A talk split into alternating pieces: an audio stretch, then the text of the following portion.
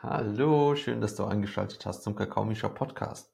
Heute bei mir zu Gast Stefanie Bötsch. Und Stefanie führt einen Podcast, den Psychoaktiv-Podcast, und sie beschäftigt sich mit allem rund um das Thema Sucht und Substanzen. Äh, und es ist ein sehr weites Feld. Du weißt, äh, ich interessiere mich auch ähm, immer wieder sehr für dieses Feld, war früher äh, viel intensiver in Kontakt und habe da meine kleine eigene Apotheke immer mit mir rumgetragen.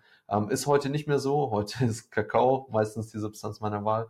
Doch mit Stefanie tauchen wir ein in die Welt von Drogen, in die Welt von guten und schlechten Drogen in Anführungszeichen. Äh, es wird sogar ein bisschen politisch, was äh, ziemlich selten vorkommt hier auf dem Podcast. Äh, da bitte ich dich um dein Verständnis und wer weiß, vielleicht Vielleicht ist das auch eine schöne Nuance, die hier sonst zu kurz kommt. Und ansonsten, ja, es ist ein sehr bewegtes Gespräch. Wir tauschen uns aus über, über die Legalisierung von Cannabis, über Substanzen im Allgemeinen, was es bedeutet, nüchtern zu sein und ja, wer wir eigentlich sind. Und damit wünsche ich dir ganz, ganz viel Freude beim Hören und viel Spaß.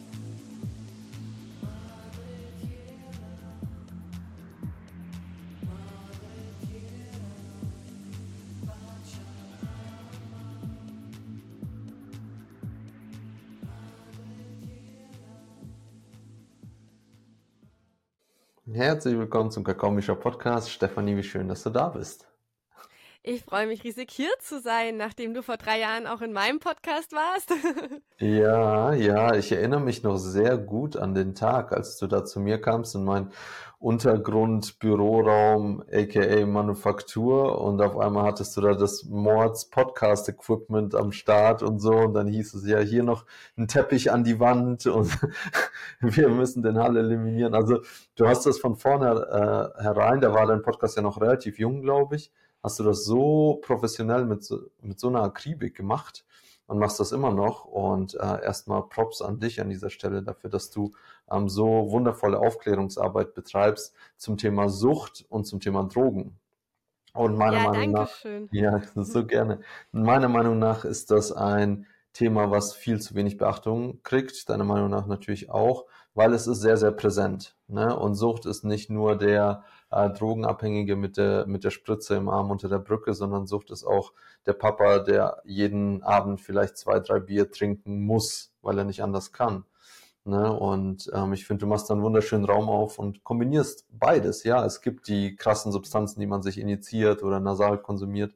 Und es gibt aber auch das, was sich irgendwie so einschleicht, auch wenn es in Anführungszeichen nur Zucker ist. Und ich freue mich, äh, da mit dir in ein Gespräch zu tauchen und einfach mal zu gucken, was, was, was bietet diese Suchtlandschaft und wo kann es vielleicht auch mit unserer Gesellschaft ähm, hingehen? Die erste Frage, die, die ich an dich habe, ist, glaubst du an sowas wie gute Drogen und schlechte Drogen, so wie es der Staat uns vorgibt? Manche Sachen sind legal, manche Sachen sind illegal. Nee, also das ist tatsächlich meiner Meinung nach ziemlicher Quatsch. Also Drogen an sich können erstmal überhaupt nichts machen. Es gibt auch keine illegalen Drogen. Das sollte man vielleicht da an der Stelle gleich mal betonen, ähm, weil die Droge an sich ist ja nicht illegal, sondern alle menschlichen Handlungen um die Droge. Und ich finde, das gibt uns ja schon einen relativ klaren Hinweis. Also der Handel ist illegal, der Konsum ist okay, der Besitz ist illegal. Ne? Und da könnte man jetzt halt meinen, ach, das ist so vielleicht ein bisschen faden fadenscheinig in dem Sinn, aber ich finde das eigentlich sehr, sehr wichtig, hier mal zu betonen, dass keine Droge illegal ist, sondern immer, es geht immer um die Handlungen. Und das kann mhm. man im Prinzip auch auf die Abhängigkeitserkrankungen äh, drüber transferieren. Ne? Es geht ja immer um die Handlung und den Nutzen um die psychoaktive Substanz. Und äh, dementsprechend finde ich dieses gute, schlechte. Es gibt ja auch harte und weiche Drogen. Das mhm. sehe ich auch manchmal noch so in, ähm, in wissenschaftlichen Arbeiten, wo ich mir denke, da, das hat einfach nichts mit Wissenschaft zu tun. Hart und weich, was denn die Konsistenz? Es gibt auch keine gute, äh, keine gute Definition für das Ganze. Ähm, es gibt Substanzen mit einem unterschiedlichen Abhängigkeitspotenzial du kannst natürlich äh, Substanzen untereinander unterscheiden, aber nicht in gut und schlecht, sondern eher in Potenziale, äh, weil die abhängig machen, Toleranzentwicklung, ähm, ob sie überhaupt abhängig machen, bei Psychedelika gar nicht unbedingt der Fall. Ne? Und das sind eher so die Bewertungsstufen. Macht für mich total Sinn. Also auch ich habe mir da echt schwer getan oder mir war von Anfang an irgendwie klar, dass das, was uns verkauft wird, im wahrsten Sinne des Wortes, der Alkohol, die Zigaretten, der Zucker, dass das irgendwie nicht das Ende der Fahnenstange sein kann und dass es ja aus irgendeinem Grund noch andere Sachen gibt, die sogar natürlich wachsen, ne? Pilze im Wald oder Hanf auf der Wiese so. Und ähm, da irgendwie war mir relativ schnell klar, dass, dass das nicht, wie soll ich sagen, nicht unbedingt Hand und Fuß hat. Dass dann sich niemand hingestellt hat und gesagt hat, hey Leute, wirklich vertraut uns, nehmt das nicht und nehmt lieber das, sondern irgendwie ist da so ein Konstrukt dahinter. Und äh, vielleicht können wir auch darauf eingehen. Wie empfindest du dieses Konstrukt dahinter und warum ist das legal, was legal ist und das illegal, was illegal ist? Das ist tatsächlich viel auch einfach geschichtlich begründet. Also das da darf man alle Substanzen so ein bisschen auch einzeln anschauen. Das würde hier jetzt halt alles so ein bisschen sprengen. Aber ähm, naja, viele der Psychedelika sind ja illegalisiert worden, so im Rahmen der Hippie-Welle auch in den USA, als es dann irgendwie zu Rauschzwecken auch genutzt wurde im Freizeitbereich, weil am Anfang war es ja wirklich so, dass die Psychedelika für die Therapie entdeckt wurden und die das alles sehr interessant fanden. Das war alles noch so ein bisschen mehr Underground-mäßig, das wurde nicht so an die große Glocke gehängt, beziehungsweise es war halt gerade so in, war halt gerade so im Entdeckungsmodus. Und ähm, naja, und dann ist das halt irgendwann in die Freizeitkultur reingeschwappt. Und da stoßt, stößt es dann halt immer auf Unverständnis und es gibt keine Kultur dazu. Ich glaube, einer der großen Probleme ist immer, dass es keine langjährige Kultur davon gibt und deswegen ähm, obwohl, so darf man es auch nicht sagen, dass es noch keine langjährige Kultur in der westlichen Welt ist. Ich glaube, das ist wichtig mhm. zu sagen, weil Psychedelika haben ja eine unfassbar lange Kultur, aber illegalisieren wird ja viel einfach in unserer westlichen modernen Gesellschaft auch. Ne? Ja. Äh, oder da ist auch der Ursprung der ganzen Sache. Und, und dass dann Menschen da nichts mit anfangen konnten oder auch mit den Rauschzuständen nichts anfangen konnten und äh, das eben ja, als, als, als gesellschaftlichen Verfall auch angesehen haben und da dann eben so eine Illegalisierung kommt. Zu, an, mhm. zu Cannabis bei der Illegalisierung, das finde ich auch zum Beispiel ganz interessant, da stecken halt zum Beispiel auch wirtschaftliche Interessen dahinter. Also so das Narrativ um die Cannabis-Illegalisierung ist ja, dass das damals sehr stark von Ägypten angeregt wurde, weil die der größte Baumwolllieferant waren und ähm, der größte die größte Konkurrenz damals gegenüber Baumwolle war Hanf. So, mhm. und wenn man das halt illegalisiert, zack, Baumwollmonopol gesaved. Ne? Und all solche Sachen stecken halt dahinter. Ne? Und wie du schon mhm. sagst, ähm, und ich glaube, das, das macht es auch nochmal deutlich, mein Argument von vorher, dass äh, Pilze, Psilocybe Pilze, die wachsen ja überall, die wachsen überall in Deutschland. So, ich bin mir sicher, dass wenn ich auf dem Bauernhof von meinen Eltern mal genu ähm, gut genug schaue, dann finde ich auch Psilocybe Pilze. Und die kannst, also du kannst den ja nicht verbieten, in Deutschland zu wachsen. Die kommen hier halt einfach vor, die kommen überall auf der Welt vor. Mhm. Ähm, ich fand das mal sehr schön in einem Interview, meinte Felix bleib zu mir, es ist eine, eine sehr erfolgreiche Pilzsorte. Ich fand das sehr lustig, dass man das sehr erfolgreich nennt. Ähm, mhm. Ähm, ne, und die kann, das kann man nicht verbieten. Und wahrscheinlich ist es auch komplett legal, wenn man mit dem Mund die Pilze gleich vom Boden runter isst. Weil dann hat man überhaupt nie den Besitz gehabt oder sonst was. Ja. Ähm, das, das geht halt einfach nicht. Ja, wow. Es ist auch eine gewisse Absurdität. Wir haben da damals, als ich noch viel Gras geraucht habe, hatten wir auch so diese Idee, ja, wir stecken den Joint einfach in so eine Zaunlatte und ziehen dran, aber er gehört keinem von uns und damit konsumieren wir, aber besitzen ihn nicht und so. Und gleichzeitig ist das natürlich alles, also da, da spielt man ja dieses dumme Konstrukt mit sozusagen und versteht gar nicht, dass, dass das in erster Linie irgendwie, wie soll ich sagen, Mangel aufweist. Ne? Und dass der Konsum auch erstmal nur symptomatisch ist. Man kann ja auch nicht sagen, ähm, was die Intention des Konsums war. Ne? Und da können wir vielleicht auf das Thema eingehen von ähm, Selbstmedikation, weil ich das auch selber für mich äh, erfahren durfte. Ähm, was, was ist Selbstmedikation? Der Begriff Selbstmedikation finde ich immer so ein bisschen schwierig, weil der so viele Facetten hat. Also grundlegend bedeutet ja Selbstmedikation, dass man etwas konsumiert, um Symptome von der Erkrankung zu verbessern oder zu unterdrücken und das ohne ärztliche Verschreibung. Mhm. Und Selbstmedikation findet ja alltäglich mit den verschiedensten Aspekten statt. Also auch vielleicht was, was jetzt halt nicht irgendwie Cannabis oder sowas ist, sondern ähm, Lavendel oder Baldrian. Ne? Also es gibt ja auch, äh, ja. Ne? Genau, ja. es gibt ja auch Leute, die, die Baldrian wirklich auch gegen, gegen Panikstörungen erstmal nutzen, wenn die halt noch nicht so ausgeprägt sind und dementsprechend das denen gut hilft. Und das kannst du, Baldrian-Tropfen kannst du ja bei Müller kaufen. So. Und das mhm. hat ja auch mhm. eine beruhigende Wirkung. Mhm. Mm, in der ich bin ja Suchttherapeutin und ich bin bei, bei dem Thema Selbstmedikation immer so ein bisschen aufmerksam, weil ich schon das Gefühl habe, dass dieser Begriff sehr breit genutzt wird dafür, dass dass man das nutzt, um irgendwas zu verändern. Und ich finde halt nicht, dass wenn ich irgendwie so ein bisschen nervös bin und dann Cannabis rauche, dass das unbedingt Selbstmedikation ist, mhm. sondern, naja, dass ich eine Abkürzung nutze. Und das will ich damit gar nicht erstmal negativ bewerten. Aber ich finde, Selbstmedikation hat immer sowas wie, ich manage meine Heilung. Und auch das mhm. gibt es, und das will ich da gar nicht machen, aber man muss es halt schon unterscheiden, auch für die eigene Selbstreflexion, wann instrumentalisiere ich ähm, einen Konsum und wie häufig instrumentalisiere ich einen Konsum, um Stimmungen zu beeinflussen.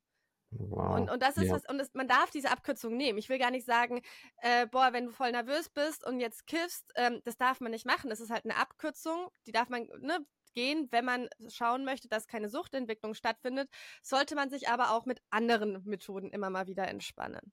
Ne? Ja. Ähm, und deswegen mache ich da gerne auch einen Unterschied, dass man sich selbst nicht so ein bisschen in die eigene Tasche lügt, weil dadurch kann es halt eben kommen, dass man so erste Steine auch von einer Entwicklung von einem Konsum legt, die einem nicht so taugen oder einem irgendwann Probleme geben. Hm, eine Abhängigkeit kreieren, obwohl es ja doch zu einem höheren Ziel ist, nämlich meine Heilung. Und ich habe das interessanterweise festgestellt mit was äh, sehr rituellem. Rape kennst du vielleicht auch, ne? Dieser, dieser Schnupftabak, der dir in die Nase geblasen wird oder du bläst ihn dir selber in die Nase. Und ich habe damit angefangen. Es hat mir sehr, sehr gut getan. Es hat mir zu ähm, äh, ja, einem besseren Wohlbefinden verholfen. Und irgendwie war es auch so mein Ritual.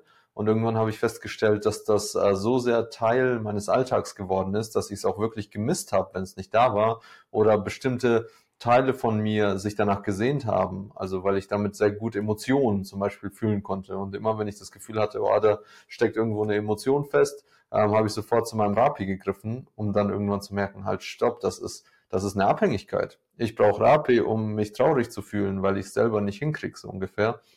Und wie du sagst mit der Nervosität. Also klar ist es gut, wenn ich gerade super nervös bin und ich habe irgendwie einen Vaporizer zur Hand, dass mich das runterfährt. Und gleichzeitig ist es, glaube ich, total wichtig, dann zu vermerken, okay, ich konnte in diesem Moment mit meiner Nervosität nicht mit meinen eigenen Ressourcen umgehen. Was ja nicht schlimm ist, ne? Aber trotzdem sich das einzugestehen und nicht zu denken, okay, ich habe jetzt hier das Gegenmittel gegen meine Nervosität gefunden. Ja, und es vor allem auch zu üben. Ne? Also die Beispiel Nervosität, ne? Ich bin, ich bin häufig nervös, auch äh, wenn ich Vorträge halte, etc. Ich bin allgemein jemand, vor allem wenn ich in der Öffentlichkeit stehe, im Podcast, da kann ich mich immer schön verstecken, aber vor allem wenn ich in der Öffentlichkeit stehe, boah, da geht mir ordentlich die Pumpe. Aber es zeigt ja irgendwie auch, wie wichtig mir Dinge sind, ne? Wie äh, es, es bringt ja auch mein Körper mehr so auch in in Wachheit. Ich bin nicht müde, ich bin sehr aufmerksam. Es hat ja auch die ganzen guten Seiten von Nervosität. Ich werde, ich komme auch als realer Mensch rüber. Also im Sinne von, ne, es ist nicht für mich normal, dass ich plötzlich Vorträge vor so vielen Leuten halte und es dürfen müssen Menschen auch nicht von mir denken. Und und das meine ich halt eben so, gerade da denke ich mir so, ja, ich bin dann immer sehr froh, dass ich da durchgehe, das erlebe, da reingehe. Und dazu muss man aber auch sagen, meine Nervosität hindert mich ja auch nicht am Vortragen. Das, mhm. und das finde ich vielleicht so ein Punkt. Wenn ich aber so eine starke Angsterkrankung habe, dass ich vielleicht gar nicht erst eine Prüfungsangst, dass ich gar nicht erst stattfinden kann in dem, was ich eigentlich vorhabe. Und da finde ich, setzt dann wieder der Aspekt der Medikation ein, im besten Falle ärztlich begleitet. Aber ne, da geht es ja irgendwie darum, sich überhaupt in Situationen zu bringen und die zu erleben, anstatt, weil dann kommt ja wieder der andere Aspekt, dass meine Ängste so groß sind, dass ich in eine Vermeidung gehen würde und damit Ängste weiter aufbaue. Und da ist sozusagen immer der Punkt. Und ich finde schon, dass wir mit psychoaktiven Substanzen sowohl, wo sie uns positive Dinge geben, wie zum Beispiel, was du gesagt hast, von Gefühle mehr fühlen, aber auch ähm, Sachen helfen zu vermeiden, Gefühle nicht fühlen zu müssen. Wir ja immer, und das muss einem schon ganz klar sein, wenn wir Substanzen nehmen, uns wie so ein Schaltbrett unsere eigenen Emotionen bauen wollen. Mhm. Aber so ist es halt einfach nicht. Ich kann ja. verstehen, dass man so einen Wunsch nach einer Kontrolle hat, aber man muss halt irgendwie auch sagen, dass man sich ja dahingehend eigentlich von den Substanzen eine Art Kontrolle der eigenen Gefühle wünscht. Ja. Das ist so dieser Drang des Menschen danach, diese Existenz irgendwie meistern zu wollen, ne? beherrschen zu wollen, die Natur beherrschen zu wollen. Und ich glaube, das wird an uns weitergegeben. Ich meine, die Lehrer wollen uns kontrollieren als Schüler und dann stehen wir irgendwann im Leben. Und äh, ich kenne äh, persönlich auch einige Menschen, die damit ein großes Thema haben, kontrollieren zu wollen, ne? nicht so gut zulassen zu können. Okay, wir, wir lassen uns treiben in, in einer neuen Stadt oder auf einer Reise. So, nee, geht nicht. Ich muss wissen, wo es hingeht, was, äh, wo, wie viel, wie oft und, und so weiter. Und ich glaube, das ist das, wo, wo wir Menschen auch echt äh, einfach noch ein bisschen mehr Ungewissheit äh, willkommen heißen dürfen und das auch wirklich so wie ein bisschen wie ein Abenteuer sehen dürfen. Statt zu sagen, okay, ich weiß, wenn ich, wenn ich diese Substanz nehme, komme ich in genau diese, diese Motivation, diese Stimmung und dann bin ich der größte Partylöwe, wenn ich mein drittes Bier drin habe sondern zu sagen, ja, mal gucken, wer ich bin, wenn ich das Bier nicht drin habe. Vielleicht bin ich dann äh, super entspannt. Äh, neulich habe ich eine lustige Geschichte von meinem Papa gehört. Ähm, meine Eltern waren auf einer Kreuzfahrt und waren äh, auf Jamaika, haben da gehalten und mein Papa ist irgendwie allein losgestratzt, hat sich so ein Rastafari irgendwie ausgesucht und hat von dem einen Joint gekauft. Ne? Und mein Papa äh, raucht sonst nicht und dachte sich, okay, jetzt ist er auf Jamaika, jetzt muss er das machen und hat dann diesen Joint alleine geraucht und ist dann zurück zu meiner Mama und zu, zu den Freunden, mit denen sie unterwegs waren. Und dann, ähm, laut meiner Mama, mein Papa hat's, äh, konnte das nicht mehr ganz so zusammenpuzzeln, aber er lag dann einfach vier Stunden lang am Strand und hat äh, in die Wolken geschaut. Obwohl mein Vater ein unglaublich gesprächiger, sozialer, lustiger Mensch ist. Und da hat meine Mutter zu ihm gesagt, ja, mach das besser nicht mehr, dann wirst du ja total langweilig. Und da habe ich plötzlich gemerkt, oh wow, ähm, er ist so in seiner Rolle, auch besonders wenn er trinkt, dass er eben so dieser Partylöwe ist, dass er bestimmte, bestimmte Verhaltensweisen zeigt, dass wenn er auf einmal mit einer anderen Substanz in Kontakt kommt, das total unnatürlich oder komisch wirkt. Ja, spannend. Ähm, obwohl das ja eigentlich auch einfach komplett verschiedene Kontexte dann wären. Ne? Das eine geht eher so in Richtung Entspannung in sich kehren, das andere so nach außen. Ähm, aber ja, das ist aber eben auch so, ne? Die Identifikation mit Substanzkonsum ist ja auch so eine Stelle, da ist, ist tatsächlich eine Sache, also das ist noch, sind noch nicht so ausgereifte Gedanken, aber ich denke in letzter Zeit relativ viel über Substanzkonsum per se in, in Rücksprache unserer oder in, in Verbindung mit unserer Gesellschaft nach. Bin da noch nicht so ganz auf den grünen Zweig gekommen, aber was du gerade gesagt hast mit dem Wunsch nach Kontrolle, man hat irgendwie so, man kann es sich nicht einfach durch die Stadt treiben lassen, man braucht ein Ziel. Ich komme da aktuell immer so ein bisschen auf den Punkt, dass wir gar keine Zeit dafür haben. Also, nen, wir haben die Arbeitswoche, die im Prinzip immer mehr Effizienz von den Menschen abverlangt. Sagen wir mal 40 Stunden, 9 to 5. Ähm, gehen wir mal von Montag bis Freitag aus. Das heißt, und, und, und es ist ja schon fast so, und bestimmt nicht bei allen, aber bei vielen, dass im Prinzip ein nüchterner Zustand eigentlich der Arbeitszustand ist. Hm. Ähm, obwohl auch das nicht stimmt, weil wir ja Koffein äh, als Leistungsdroge mit reinschwingen haben, die fast alle, also fast die komplette Menschheit konsumiert. Ja. Ne? Und das heißt, und dann kommen wir abends heim ja, gerade ist Winter, es ist dunkel so und, und, und dann kommt relativ schnell auch irgendwie ein Alkohol-Input, genauso wie am Wochenende. Es muss gar nicht mega viel sein, aber es begleitet doch schon sehr unsere Freizeit. Gerade haben wir ähm, Gerade haben wir super viel Weihnachtsmärkte, da wird super viel Glühwein getrunken. Und das ist immer diese klare äh, ich versuche sozusagen sehr viel Leistung über die Woche zu bringen und dann versuche ich so Abkürzungen zu nehmen, um in Entspannung und Erlebnisse zu erzeugen. Hm. Denn vor hm. allem auch der Konsum von Alkohol uns auch so ein bisschen vor, vorgaukelt ist vielleicht auch nicht so das richtige Wort, aber Menschen das halt auch ähm, teilweise als sehr erlebnisreich erleben. Also, ne, ich war dicht, wir haben voll die krasse Sache gerissen, etc. Funktioniert halt besser, als zu sagen, ähm, ich habe das ganze Wochenende Scrabble gespielt, war richtig geil. ne? Obwohl das vielleicht das ist, was rauskommt. Äh, ein bisschen auf mich gepult. So ich ich spiele einfach sehr viel Scrabble zurzeit. Das ist meine absolute neue Leidenschaft. Es, es, ja. es erzählt sich aber nicht gut. So, ja, ich, ich überlege gerade, in einen neuen Scrabble-Treff zu gehen. Äh, das, weißt du, das, das hört sich einfach nicht so krass an wie krasse Partynächte, ne? Und dieses ja. Gefühl von, es ereignet sich nichts, es ist nichts Krasses, was in meinem Leben passiert. Und dann versucht man immer wieder diese Abkürzung über den Substanzkonsum zu nehmen, ja. weil ich habe ja nur diese zwei Tage. Und was bin ich denn, wenn ich dann sozusagen nur noch für die Arbeit lebe? Und ja, und, und, und, dann, und, und vor allem auch dieser Aspekt, dass das Nüchternsein so viel auch einfach mit Arbeit verknüpft ist. Hm, also, ne, das, das ist, wie gesagt, krass. das ist keine fertig zu Ende gedachtes Ding, aber ich, das, das, hm. das, das rollt zurzeit sehr viel in meinem Kopf rum, was ich irgendwie auch sehr deprimierend finde. Ja, also es ist echt krass, wie sehr wir Menschen uns da in ein so ein festes Konstrukt begeben haben. Und ich meine, ich war im April jetzt bei den Eingeborenen in Brasilien und da ist das einfach nicht vorhanden. Also es gibt auch keine Uhren oder sowas. Es gibt auch keine klaren Tageszeiten ähm, so richtig. Man richtet sich nach der Sonne. Ne? Und wenn es regnet, bleiben die Leute drin. Wenn die Sonne scheint, gehen die Leute raus. Also es ist was ganz Natürliches und keiner maßt sich an zu wissen, was in einer Woche ist oder so. Außer jemandens Geburtstag steht an oder so, dann macht man sich Gedanken. Aber wenn, wenn sowas nicht besteht, dann ist Zeit einfach Zeit und sie darf mit dem gefüllt werden, was was gerade Priorität hat. Ne? Und wenn es jemandem nicht gut geht, dann sorgt man sich um den. Wenn äh, jemand äh, ein Instrument lernen will, dann bringt man es dem bei. Also es ist sowas, was ganz natürlich Fließendes, äh, wie ich das wahrnehme. Und bei uns ist es halt so richtig gestockt und gehackt und irgendwie zerstückelt in Teile. Und das macht den Menschen das Leben schwer. Also auch mir das Leben schwer. Und dann ist es, glaube ich, kein Wunder, dass wir auch äh, so einen Ausweg suchen. Ne? Und Alkohol ist ein interessanter Ausweg. Ich glaube, alle psychoaktiven Substanzen verändern so ein bisschen die Zeitwahrnehmung. Ne? Bei manchen ist es extrem, zum Beispiel Ketamin ist es so, ähm, mir kommt eine halbe Stunde vor, als wäre es ein, ein, halber Tag so ungefähr. Und äh, bei Alkohol habe ich eher das Gefühl, die Zeit vergeht schneller irgendwie.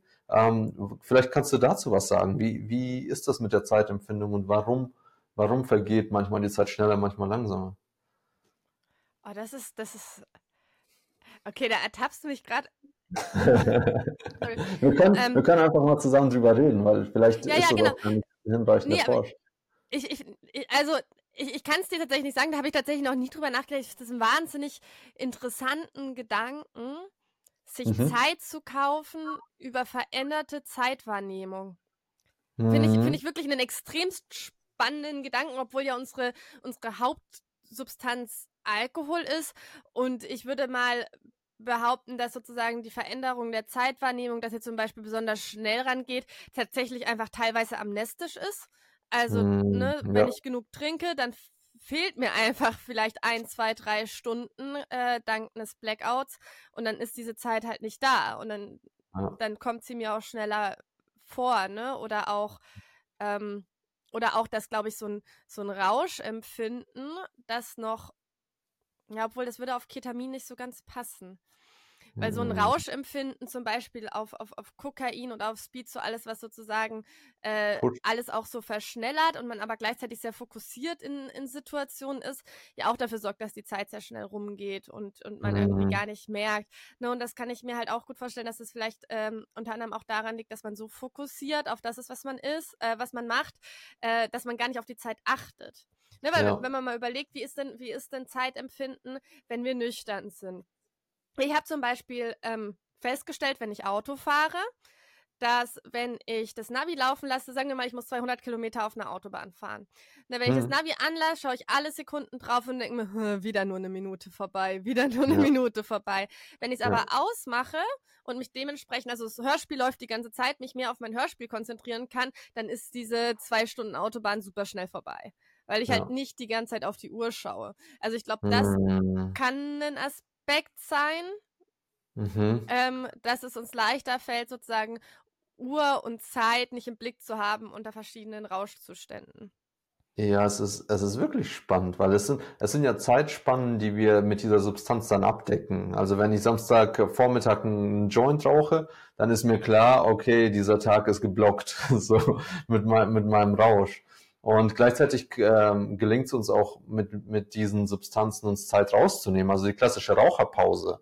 Ne, ist letztendlich machen die Raucher nichts anderes, als sich diese Viertelstunde oder was rauszunehmen, sich draußen hinzustellen und dadurch, dass sie rauchen, das irgendwie gesellschaftlich akzeptiert, so diese Draußenzeit und diese Privatzeit zu haben. Vielleicht, weil sie ihre eigenen Grenzen nicht setzen können und nicht von alleine sagen können, hey, ich gehe jetzt mal eine Viertelstunde raus und dann komme ich wieder rein. Das wäre ja total komisch. Das heißt, ich. Was ja teilweise in Betrieben auch nicht. Also ich glaube, das ändert sich gerade aktuell. Ich muss auch sagen, als ich damals in der Gastro gearbeitet habe, hat jeder seine Raucherpausen bekommen, auch wenn du nicht geraucht hast. Ne? Also einfach mm. zum Rausgehen.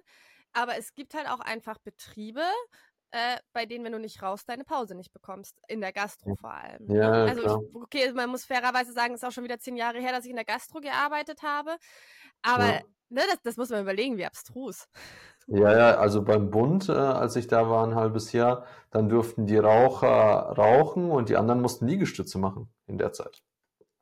Das war, äh, ja, da, ähnlich. Da, ich weiß gar nicht, was sie, das ist ja der Wahnsinn. ja, da haben auch ein paar Leute das Rauchen angefangen, weil sie sich dachten, okay, ja, also die ersten äh, 50 Liegestütze macht man mit und irgendwann denkt man sich, leckt mich alle am Arsch, dann rauche ich lieber eine. Also es ist total, ja, total ja. Banane. Ja, äh, ist, ist hoffentlich auch nicht mehr so. Ich, ich habe auch das Gefühl, dass, dass es irgendwie so ein bisschen an Reiz verliert, das Rauchen, also einfach, weil es auch so viele Alternativen gibt aber ähm, schwer zu sagen. Apropos Alternative, ähm, weil das jetzt immer wieder an mich rangetragen wurde, ist das Thema Legalisierung von Cannabis. Weil irgendwie sieht's ja so aus, ich lese immer wieder Schlagzeilen, es ist bald soweit und dieses Jahr wohl doch nicht, aber dann nächstes Jahr. Was, äh, was ist äh, deine Sicht und auch deine Prognose auf diese Thematik? Ah ja, also das, das Cannabis-Legalisierungsthema hat mich ja, glaube ich, von Tag eins richtig verwirrt, weil ich meine, schon als es im Koalitionsvertrag stand, gingen die Dinger raus, Deutschland Cannabis legal und wurde gefühlt schon irgendwie über die Wandfarbe von meinen Cannabis, also von den Cannabis-Shops diskutiert. Ja, richtig irritiert am Anfang. Ich so, hä, so funktioniert doch kein Gesetzgebungsprozess, habe ich irgendwie was verpasst? Also, weil, weil diese Medienberichte schon so, so gemeint haben, so, ja, so als wäre es jetzt legal und das hat irgendwie von Anfang an, also auch durch diese massive Medien Kommunikation, mediale Kommunikation, glaube ich, extremst viel Verwirrung gestiftet. Und es ist ja irgendwie wirklich immer so, dass es immer wieder verschoben wird, immer wieder weiter diskutiert wird und, und, und. Und die Entkriminalisierung, die jetzt halt ansteht, im Sinne von, dass es, äh, dass man ein bisschen was selber anbauen kann, dass es ähm, Cannabis Social Clubs losgeht, das soll ja nächstes Jahr starten. So. Mhm. Und ich finde es realistisch, dass die Entkriminalisierung in dem Rahmen noch startet in dieser Legislaturperiode. Aber ich bin auch einfach noch ein bisschen skeptisch, allein wenn man sich so ein bisschen die Entwicklungen die ganze Zeit anschaut. Ne? Also diese ganzen Versprecherungen, die verpassten Fristen und dass wir ja auch wissen, dass die Opposition da sehr dagegen ist, allen voran der CDU und CSU und man sich noch fragen kann, was die vielleicht noch für Möglichkeiten haben, dagegen zu, also dagegen zu arbeiten. Ich meine, die waren 16 Jahre, haben die regiert. Weiß ich nicht. Dazu habe ich zu wenig Einblick in die ganze Geschichte. Ne? Mhm. Ähm, dementsprechend bin ich aber schon immer eher so ein bisschen ich, ich warte halt ab. Also ähm, man muss, ich muss ganz ehrlich sagen, ich bin für die Legalisierung auf jeden Fall. Ich finde es eine richtig gute Sache. Aber ich bin immer noch nicht so krass in diesem Thema drin gewesen, sondern ich habe das immer nur von ein bisschen Weiten beobachtet und fand irgendwie so, ist auch sehr anstrengend, wie dieser Prozess von sich geht, von allen Seiten aus. Mm. Ähm, mhm. und für mich, und das ist vielleicht auch noch ein Aspekt, dass vielleicht äh, ich auch ein bisschen von meiner Meinung aus weggehe, wie von vielen anderen, die da sehr viel Druck machen, ist ja, das Gesetz ist auf jeden Fall verbesserungswürdig an vielen Punkten, zum Beispiel, wie viel Gramm man zu Hause haben darf, ähm, wenn man selbst growt, weil das passt ja im Prinzip nicht zusammen, so ernte gleich, ja. was ich zu Hause habe. Aber für mich ist das aller, aller Wichtigste, dass irgendein Gesetz auch rausgeht. Und weil der Punkt ist, dass ich schon glaube, dass das jetzt sozusagen eigentlich mit unsere einzige Möglichkeit ist, das an den Start zu bringen, weil wer weiß, was die, wer die nächste Regierung wird.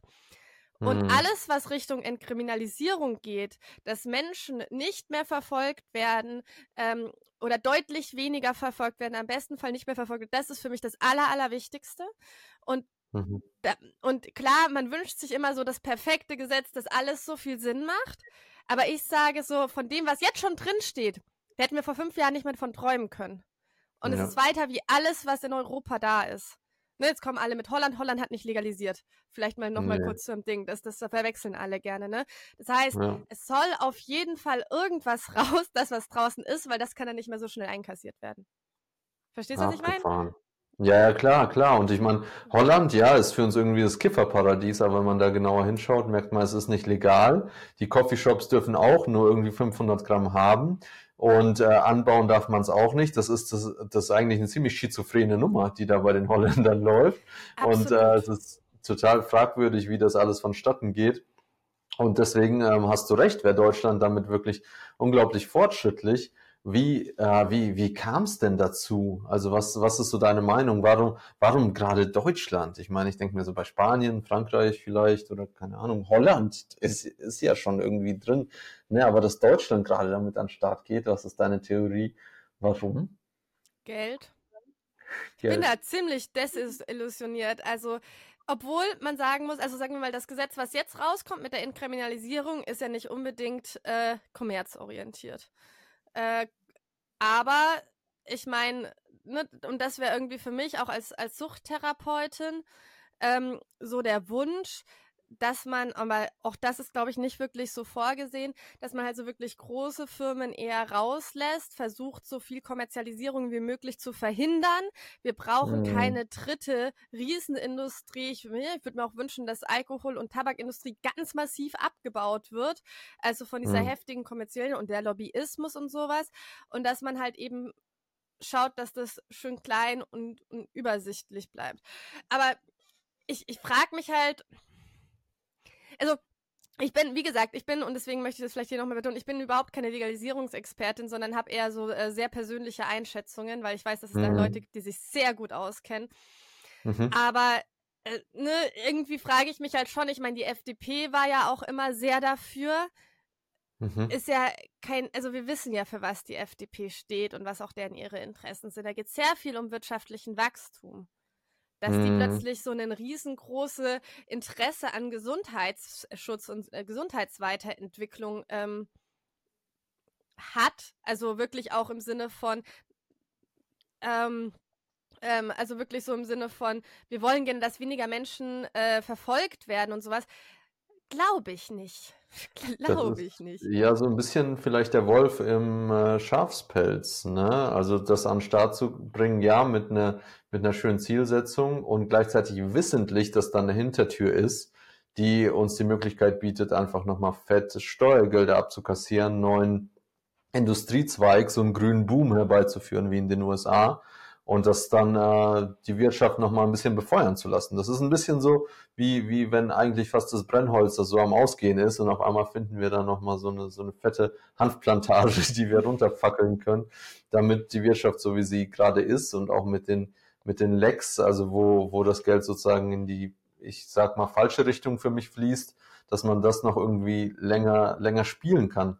Und irgendwie ist das traurig, wenn dem so ist. Und gleichzeitig, wenn das dazu führt, dass weniger Menschen kriminalisiert werden, Leute ihren Führerschein nicht verlieren, ihren Job nicht verlieren, weil sie irgendwie mal mit ein paar Krümeln Gras in der Tasche äh, kontrolliert wurden, dann, ähm, dann, dann soll es so sein. Ja, man kann auch die richtigen Sachen mit den falschen Hintergründen machen. Also das ist ja okay. So, weil, ne, wie du sagst, es wurde halt angekurbelt und es ist eine großartige Entwicklung, die wir da gerade anstreben. Und natürlich ist es nicht perfekt, aber was, was, was kommt raus und ist perfekt so, ne? Und ich denke, wenn es halt auch erstmal da ist, kann sich's weiterentwickeln. Ich sag, also das ist auch, ich, ich bin, ich komme ja äh, aus der fränkischen Landwirtschaft. Ich bin ja der Meinung, ähm, gibt dem Ganzen ein bisschen Zeit und Bayern springt auf die Hanfplantagen auf, weil das halt einfach für die schon attraktiv ist. Ich meine, äh, klar, Hopfen, äh, Hanf ist verwandt. Wir haben auch äh, Hopfenlandwirtschaft in Bayern. Wir haben allgemein sehr, sehr viel Landwirtschaft in Bayern. Landwirtschaft ist sehr wichtig in Bayern. Warum sollten die Bayern sich die Hanfplantagen entgehen lassen? Also, ne, das muss man ja auch mal sagen. Und wenn es halt erstmal draußen ist und Bayern dann erstmal auf den Punkt kommt, ja, jetzt ist es halt da, jetzt wollen wir halt auch die Kohle abernten und damit halt die CSU sich auch äh, politisch anders hinstellen muss, dass das mhm. vielleicht dann tatsächlich auch ähm, in weitere, also selbst wenn wir wieder CDU regiert werden sollten oder sowas, dass das sozusagen auch was anstoßen kann. Ne? Hm, und, und dass spannend, es dahingehend spannend. weiterentwickeln kann. Also das ist, ich halte es nicht für unrealistisch. Also ich das neulich beim Mittagessen mit anderen äh, Experten mal angesprochen, die waren erst so, ha, weiß ich nicht. Ich so, I don't know. Ich meine, wie gesagt, Landwirtschaft ist in Bayern einfach sehr wichtig. Ja, ja, voll. Und ähm, tatsächlich sind mir hier schon Hanfplantagen begegnet. Also wir wohnen hier an der Grenze zu Hessen, aber noch in Bayern. Und ähm, hier wird schon aktiv Nutzhanf angebaut und der sieht aus wie Weed. Also wirklich, ich bin da vorbeigelaufen, riesengroße Pflanze, total am Blühen. Ich war so, oh mein Gott. Und dann habe ich das Freunden gezeigt, die zu Besuch waren, die, die wollten das nicht glauben, dass da einfach und ähm, zum Teil äh, flie fliegen die Samen ja natürlich auch ein bisschen weiter, ne? Und dann kann es sein, dass mitten auf der Wiese eine riesengroße Hanfpflanze steht und da denke ich mir schon, oh wow, ist das, ist das die Zukunft? Und ich glaube, das ist die Zukunft, weil es ist einfach nur eine Pflanze. Also wieso, wieso so ein Hehl draus machen? Und äh, was ich ein bisschen traurig finde, ist, wenn das Ganze legalisiert wird, dann, dann ist diese Pflanze so im Spotlight. So im, oh wow, das dürfen wir jetzt und jetzt gibt's äh, Coffeeshops und jetzt wird äh, das optimiert und neu organisiert und so. Dabei ist es ja einfach eine Pflanze. Also warum, warum kann man eine Pflanze nicht eine Pflanze sein lassen und sie nutzen, wenn man sie braucht und sie aber auch gleichzeitig irgendwie liegen lassen, wenn man sie nicht braucht?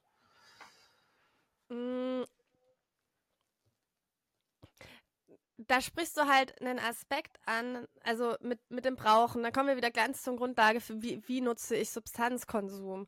Und man muss halt einfach auch realistisch bleiben, dass in unserer Gesellschaft der Substanzkonsum halt wegballern ist.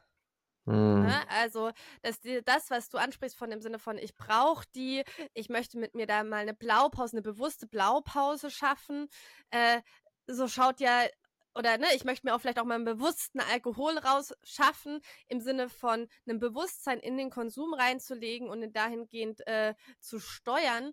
Das existiert ja sehr wenig in unserer, oder eigentlich gar nicht, in unserer wirklich gesamtgesellschaftlichen Konsumkultur, die wir haben. Da geht's drum, ähm, und da geht's also einfach sehr viel um Exzess oder auch viel trinken oder mhm. ähm, sich irgendwie schnell ne, und das ist, ich sage immer, Abkürzungen zu nehmen, Abkürzungen irgendwo hin zu haben, mal schnell mhm. entspannen, mal schnell äh, ausschalten in dem Sinne. Und ähm, die einzige Kultur, die wir auch haben bezüglich Konsum, ist halt der Alkohol. Und ich will jetzt nicht sagen, dass wir unsere Alkoholkultur eins zu eins auf die Cannabiskultur übermachen, weil es gibt ja auch schon äh, innerhalb zwar von illegal, also Menschen, die illegalisiert leider konsumieren, gibt es ja auch schon Cannabiskultur, die sich unterscheidet von dem, wie Alkohol getrunken wird. Trotz allem wird es wahrscheinlich für viele äh, das als Orientierung gesetzt. Hm. Weißt du, was ich ja. meine? Und deswegen. Ja, klar, weil äh, es gibt nicht so viele Bezugs, Bezugswerte. Genau.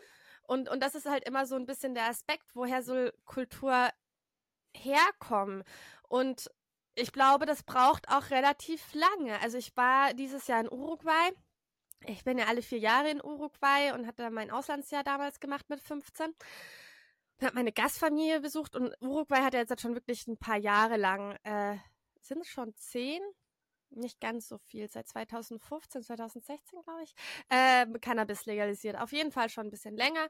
Und kann, ähm, Uruguay hat ja auch komplett legalisiert. Du darfst so viel, ne, du darfst anbauen. Ähm, es gibt wenige Shops, wo du auch kaufen kannst. Alles aber nur für Uruguayos, also nicht für Menschen, die Touris sind. Die kaufen immer noch im illegalen Bereich. Mhm. Und, mhm. ähm, und auch da man riecht mehr Cannabis als früher, als ich da war, als ich 15 war. Das auf jeden mhm. Fall. Aber wenn ich immer so ein bisschen frage, ne, wie hat sich, also ich habe dann mal die Leute interviewt, so, ne, wie hat sich die Kultur entwickelt, wie ist es so, ähm, da konnten mir irgendwie viele nicht so richtig eine Antwort drauf geben. Ich muss fairerweise sagen, ich habe halt äh, ne, meine Gastfamilie interviewt, die zum Beispiel nicht so viel mit Cannabis zu tun haben.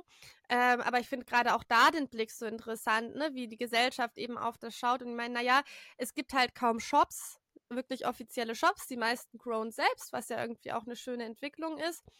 Ähm, und der große Vorteil sei wohl, dass man halt auch nicht mehr ähm, in in Vierteln kaufen muss, wo es vielleicht allgemein auch gefährlich ist. Hm. Aber sonst, so dass, dass da kulturell sich so viel entwickelt hat, wurde mir eigentlich nicht so berichtet. Das hm, braucht und, wahrscheinlich Generationen. Also ich meine, wir, wir mit äh, dem Bier und dem Wein hier in Deutschland, das ist ja wirklich ja Jahrhunderte, Jahrtausende alt.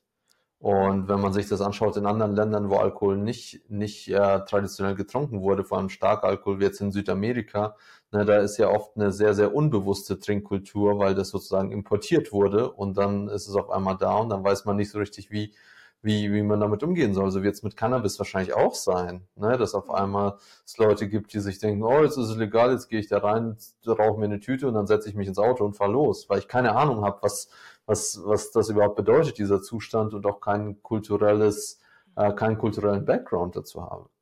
Mhm. Obwohl mir ist gerade auch noch ein Gedanke komischer, ähm, vielleicht gilt es hier auch gar nicht oder ist es auch gar nicht so, dass sich da keine Kultur entwickelt hat, sondern dass die Kultur so viel subtiler ist. Weil ich meine, wir haben ja eine massive Alkoholkultur. Also die hm. eigentlich, um es mal richtig hart zu sagen, ist Alkohol fast unsere Kultur. Alle Events, die wir haben, sind Alkohol äh, durchzogen. Wir haben einen Biermarathon. Habe ich jetzt schon ein paar Mal gegeben. Da gehst du hin und musst mit deiner Gruppe, während du läufst, einen Kasten Bier trinken. Wir haben das Oktoberfest, ja. aber was ich zum Beispiel auch gelesen habe, ist so alle Volksfeste, die ja auch mal so ein Ziel Familie etc. hatten, auch die haben halt extremst viel Alkohol im Angebot. Ne? Und, mhm. und das ist eigentlich eine Kultur, die es auch stark zu kritisieren gibt, ne? wo man sagen würde, stell dir mal vor, man hätte eine subtile Alkoholkultur. So, man wüsste, dass es Alkohol gibt. In manchen Ausnahmen trinkt man es mal, aber es spielt halt keine nennenswerte Rolle im Alltag einer Gesamtbevölkerung. Ne? Und dann gibt es mm. vielleicht ein mhm. paar Gruppen, die Alkohol ein bisschen cooler finden, die vielleicht dann auch sich öfters auch treffen. Ähm, aber grundlegend spielt das keine so enorm große Richtung und ist auch nicht so gesellschaftweisend, wie es halt einfach der Alkohol ja. ist. Und ist das dann nicht eigentlich extremst gut, wenn halt einfach, ne, wie du schon sagst, ne, wenn du sagst so, lass doch die Pflanze einfach eine Pflanze sein, wenn sich eine subtile Kultur entwickelt, die vielleicht Menschen wie meine Gastfamilie in Uruguay gar nicht so mitbekommen, weil sie alle kein Gras rauchen und es sie nicht sonderlich interessiert. Ja, also das ist eine wunderschöne Vorstellung. Und ich habe für mich dieses Thema auch lange beleuchtet. Ich habe selber mal auf dem Oktoberfest in Stuttgart auf dem Vasen gearbeitet. Und das hat mich auch ähm, wahrscheinlich ein bisschen traumatisiert. Und dann äh, habe ich mir da sehr viel Gedanken gemacht. Und Alkohol macht aus so vielerlei Hinsicht Sinn. Also zum einen ist, lässt sich natürlich super vermarkten, das ist legal etc. Aber auch der Zustand, der entsteht, nachdem du Alkohol getrunken hast. Ne? Am nächsten Tag finde ich fast noch maßgeblicher als der Rausch selbst. Also klar, du kannst dumme Sachen machen oder du bist äh, auf einmal entspannter oder wie auch immer.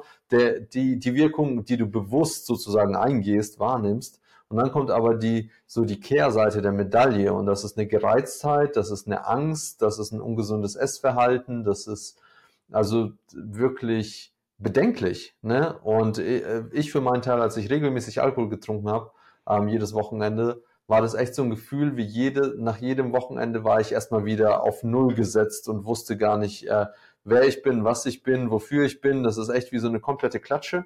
Und davon muss ich mich erstmal erholen und dann ist ja schon wieder Wochenende und dann trinke ich schon wieder. Und das ist eigentlich der perfekte Loop, um äh, jemanden bei den Verhaltens- und Kaufmustern zu halten, wie, wie sie gerade bestehen. Ne? Und dann am besten noch die Sachen, die nicht sonderlich gesund und nicht sonderlich viel in der Produktion kosten, irgendwie den zu vermarkten. Also es macht total Sinn. Es ist ein geiles Marketinginstrument so gesehen. Ja, der, der Kaffee hat äh, die Arbeitswelt erobert und äh, der Alkohol die Freizeit. Damit haben zwei Industrien zum Glück unsere komplette Leben abgedeckt. Heftig, heftig. Kaffee ist nach Erdöl das meistgehandelste Gut der Welt. Ne, das ist so crazy. Das, ja, das ist wär, so, so crazy. Da wird es auch bald eine Podcast-Folge von mir geben. Ich habe da mich neulich auch nochmal mit einem Kumpel unterhalten, weil vor allem die Geschichte von Kaffee extremst interessant ist, weil Kaffee also damals als Kaffee, äh, ne, das, das ist ja mit der Industrialisierung in den Arbeitskontext reingebaut worden und, und die durften dann Kaffeepausen machen, was eigentlich sonst die Pausen nicht erlaubt waren, weil Kaffee ja die, ähm, die, die, die Effizienz danach steigert, die Effektivität der Person danach steigert. Ne? Also du bist leistungsfähiger, also kriegst du eine kurze Pause, um ähm, Koffein zu konsumieren, um dann weiter leistungsfähiger zu sein. Finde ich absolut interessant, weil Kaffeekonsum ist ja auch sowas, das, das, das ist halt einfach so akzeptiert und es ist halt wie so ein Tee trinken. Das, da wird ja irgendwie oft nicht so, nicht so dolle unterschieden. Aber es ist halt eben einfach auch gewissermaßen eine perfide Verflechtung im Rahmen von Leistungsfähigkeit. Und da geht es ja auch darum, über den Körper hinauszugehen. Ne? Ja. Ähm, und, und, und über unsere Grenzen hinauszugehen, um eine höhere Leistung zu bekommen. Und von sowas muss man ja auch erstmal wieder runterkommen am Wochenende. Ne? ja, oder halt nicht, ne? Oder dann halt auch den Kaffee trinken und dann ist man in seiner Freizeit in einer ähnlichen Leistungsfähigkeit gestresst und so ist das diese Spirale, die immer weiter nach unten geht, weil der Körper nicht seine Ruhezeiten bekommt. Ich meine, Kaffee hat eine Halbwertszeit von was, sechs Stunden oder so. Das heißt, sechs Stunden nachdem du einen Kaffee getrunken hast, hast du noch die Hälfte des Koffeins in deinem Körper. Das heißt, wenn du, eigentlich kannst du nach, nach der Mittagszeit schon keinen Kaffee mehr trinken. Das wird sich definitiv negativ auf deinen Schlaf auswirken. Aber das sagt einem keiner. Es gibt überall Kaffee und Kuchen. Das ist das Einzige, was man sieht. Ja, ja. Ja, das ist, Koffein ist echt auch ein tricky Thema. Und, und das ist tatsächlich, ich, ich, ich, das ist auch was, wo ich mir wirklich, wie ich schon am Anfang auch drüber nachgedacht habe, so viel drüber nachdenke, ist so, dass, dass man eigentlich strukturell verlernt, nüchtern zu sein. Wirklich nüchtern, nüchtern. Und, und dann halt der nüchterne Zustand, was ja Menschen mit Abhängigkeit dann in voller Härte trifft, äh, als, als ein zu vermeidender Zustand auch angesehen wird. Oder halt, ah ja, du kannst nicht mehr konsumieren aufgrund von der Entwicklung von der Erkrankung. Du, du, du bist jetzt halt irgendwo gesellschaftlich auffällig. Also, ne, ja. weil wir können alle konsumieren, das ist unser Alltag. Und hä, komisch, dass du das jetzt nicht mehr kannst. Und das finde ich eine also das ist, wie gesagt, ich habe dieses Jahr sehr viele Sober-Podcasts gehört, weil ich das ganz interessant finde. Da geht es ja viel darum, auch das nüchterne Leben auch wieder einen schönen, neuen Fashion-Anstrich zu geben. So im Sinne, hey, es ist cool, kein Alkohol zu konsumieren, in Anführungszeichen, nüchternes Leben, nüchtern fühlen, das ist was Cooles. Und, und das hat sich dann mhm. irgendwie erstmal so ein bisschen lapidar im Sinne von äh, Nüchternheit wieder cool machen, in Anführungszeichen. Aber ich dachte mir so, und das ist mir so immer mehr bei dem Hören gekommen, so, ja, tatsächlich tatsächlich braucht's das, weil wir inzwischen ja. so normalisiert drauf sind, ja. dass, dass Nüchternheit auch was ist, was man lernen kann und Menschen, die wieder zu einer Nüchternheit finden, freiwillig oder müssen, die machen eine extreme Leistung. Also das muss man sich mal überlegen. Das ist ein anderer Gedanke. Wenn du abhängig bist, ne, das heißt, du hast eh oft, äh, du bist ja, du wirst ja nicht ohne Grund äh, entwickelst du eine Abhängigkeitserkrankung. Das heißt, du hast eh psychisch wahrscheinlich einige Challenges zu meistern, sicher, sicher einige Challenges zu meistern.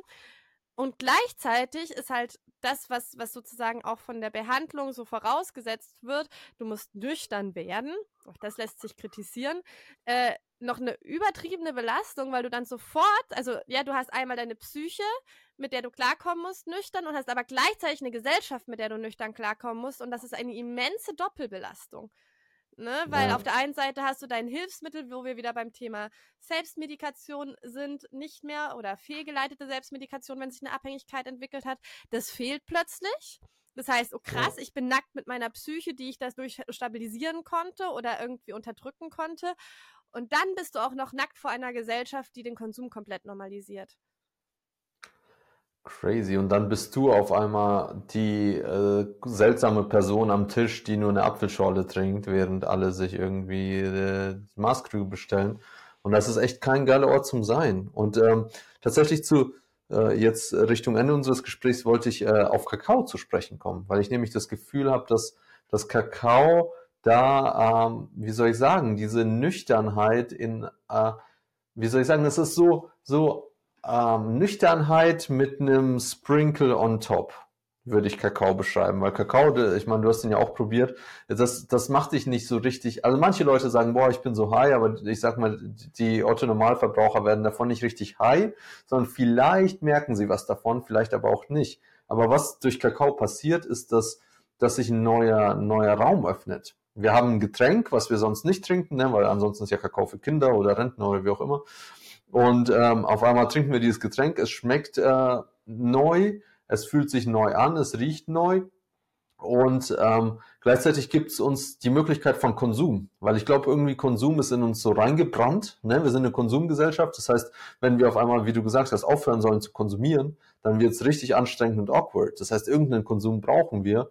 Und ich habe das Gefühl, Kakao kommt daher mit einer guten äh, Eigenschaft für den Körper, einer guten Eigenschaft für, für den Geist und äh, schmeckt dann auch noch gut. Und ich habe das Gefühl, das ist einfach so der perfekte Platzhalter, um diesen Raum der Nüchternheit zu halten, um zu zeigen, hey, du musst, du musst nicht verzichten, aber du kannst trotzdem nüchtern sein und du kannst es dann sogar noch in eine spirituelle, äh, in einen spirituellen Kontext setzen und das vielleicht noch dazu nutzen, weiß nicht, Dankbarkeit zu teilen, deine Gefühle zu fühlen, Me-Time zu haben, wie auch immer. Und ich habe das Gefühl, das könnte so was Zukunftsweisendes sein. Ähm, sowas, vielleicht auch äh, das Thema alkoholfreie Drinks und Cocktails, was auch immer mehr im Kommen ist, so Kräuterauszüge, die man dann äh, fein mischt mit, äh, weiß nicht, irgendwie eine Zitrone drin und Eis und so. Und auf einmal wird das total edel, total lecker, total schick und macht nicht besoffen. Ähm, mhm. fallen dir noch äh, so Bewegungen ein, die du total begrüßenswert findest, so in diese Richtung? Du hast ja schon gemeint, so dieses Sober Movement.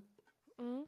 Also, äh, ich muss erst mal sagen, zu alkoholfreien Cocktails, ich war äh, bei meiner besten Freundin in Nürnberg ähm, letztes Wochenende und ihr Freund hat mir so einen geilen alkoholfreien Cocktail aus Kamillentee gemacht.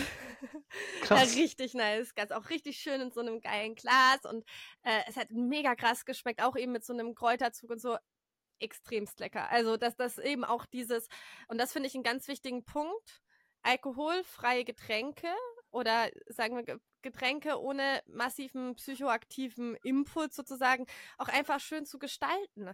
Ne? Das ist halt so, auf jeder Party ist so, ja, äh, es gibt leider alkoholfrei nur Cola und Fanta zum Beispiel. Du kannst aber nicht den ganzen Abend äh, die Limos reinpressen, so, ne? Und, nee, nicht äh, eine. Eine kriege ich hin, aber dann wird mir schlecht. Ja, okay, bon. ich nicht. Ne? Und, und, und, und das ist halt so ein bisschen der Aspekt. Was ich interessant finde, äh, was man nicht so machen kann, ist so, weißt du gerade schon gesagt hast, so diesen, diesen Wunsch nach, nach Rausch auch ausleben. Vor allem, wenn man vielleicht, also ich bin zum Beispiel, finde es wahnsinnig interessant, erstmal auch wirklich für sich äh, zu gucken, was, was kann ich denn, was ist denn nüchterner Rausch? und was ist, was kann ich nüchtern machen?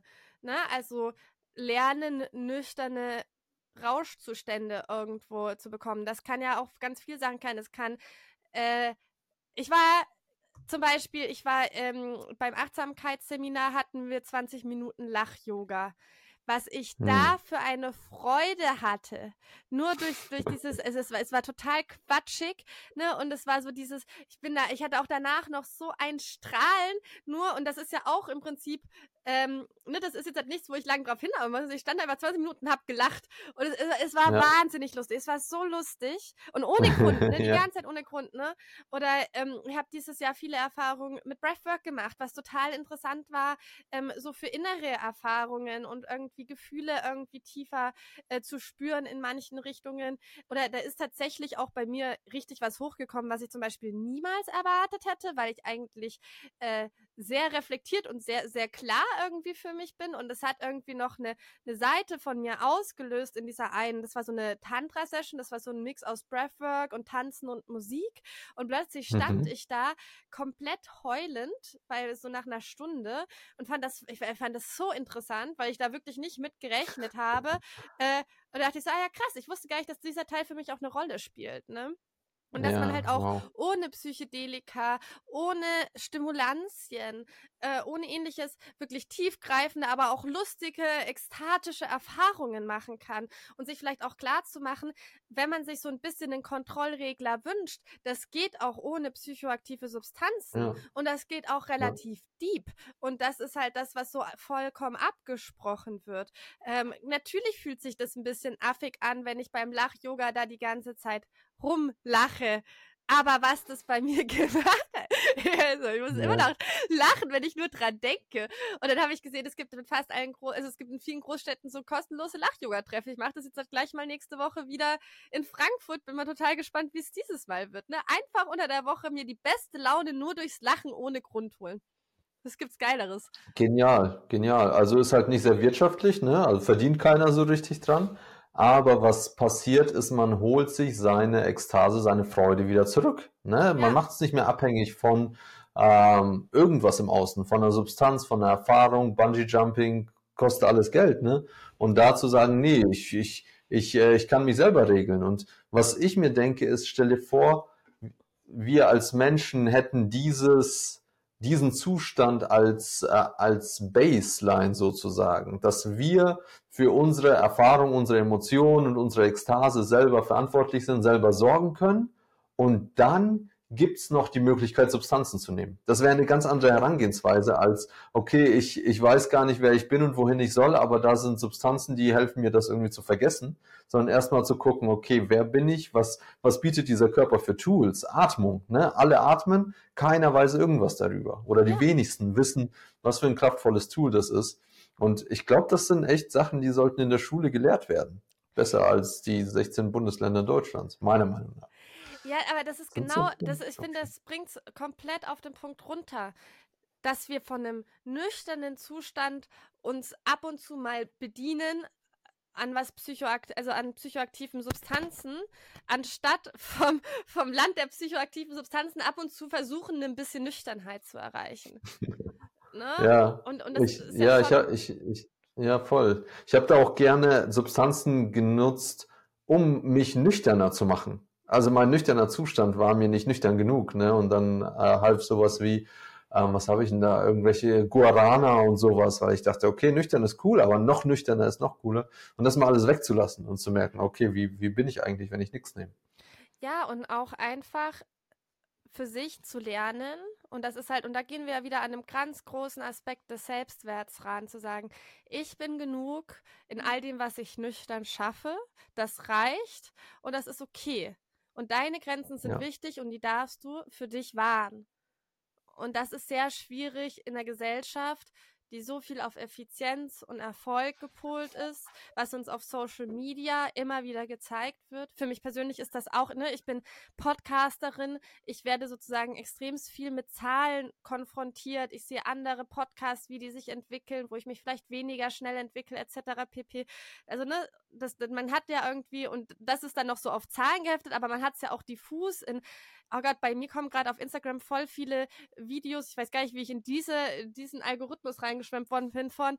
Ich zeige euch jetzt halt, wie ich meinen Vollzeitjob, mein Studium und meinen zwei Nebenjobs an einem Tag schaffe. Ich stehe um vier auf, bla bla bla bla bla. Und ich denke mir so, crazy. Das, das will ich wow. gar nicht und das sollte doch nicht normalisiert sein. So, ich habe jetzt meinen Job ja. gekündigt und mache gerade meinen Podcast hauptberuflich und denke mir erstmal so, oh, wie schön das ist, auch erstmal für mich so ein bisschen weniger zu arbeiten. Ich bin da sehr lange über meine Grenzen hinausgegangen gegangen und ich empfehle niemanden, äh, einen Vollzeitjob, einen Podcast und ein Studium zu machen. Das hat sich so eingeschlichen und ausgebreitet und bin echt froh, dass ich gerade mir das gönnen kann, ein paar Monate nicht zu arbeiten jetzt erstmal, bevor ich reisen gehe, beziehungsweise nur mein Podcast zu machen ähm, und einfach mir wieder Freiräume für mich zu schaffen und mal nicht jeden Tag über meine kognitiven und äh, physischen Grenzen rausgehen zu müssen und ne und und das ist, das ist schön. Und ich freue mich und würde ja. dann, und würde, und das andere war cool, dass ich mir das jetzt aufbauen konnte, ne? Keine Frage. Aber es war schon sehr anstrengend und ich brauchte es keine zweite Runde. Absolut. Und ich glaube, da geht es ganz vielen so. Und ähm, es ist ja auch ein gewisser Schmerz, sich das einzugestehen. Wenn ich die letzten zehn Jahre so oder so gehandelt habe, mir dann einzugestehen, oh, ich bin eigentlich konstant über meine Grenzen drüber gegangen. Von Anfang an und immer noch und scheiße. Und es wurde auch noch applaudiert, wenn ich das gemacht habe. Ja, das ist schon eine, eine echt bittere Pille. Und ich habe das Gefühl, deine, deine Arbeit, aber auch die Arbeit mit dem Kakao, die erlaubt Menschen immer mehr dahin zu schauen. Ne, ich glaube, es geht damit damit los, das erstmal überhaupt wahrzunehmen und zu gucken, okay, aber was, was sind denn überhaupt meine Grenzen und ähm, wo hätte ich sie vielleicht besser setzen können? Und dann, dann ist es echt wie so ein langes Auspacken von, von einer inneren Persönlichkeit, die dann am Schluss nüchtern ist. Ne? Nüchtern, nackt zur Welt gekommen und so, so einfach hier entwickelt. Und ich glaube, ähm, darum geht's, Stefanie. Also vielen, vielen Dank für, für, für deinen Beitrag zu dem allem, auch dass du so so äh, zielstrebig deinen Weg gehst und gleichzeitig auch für dich selber einstehst ne? und dich nicht dafür aufopferst, weil darum geht es hier nicht. Dankeschön. Und ähm, so gerne. Und ja, vielen, vielen Dank an alle fürs Zuhören und ich freue mich schon auf unser nächstes Gespräch. Ja, Micha, es war wunderschön. Danke für die Einladung.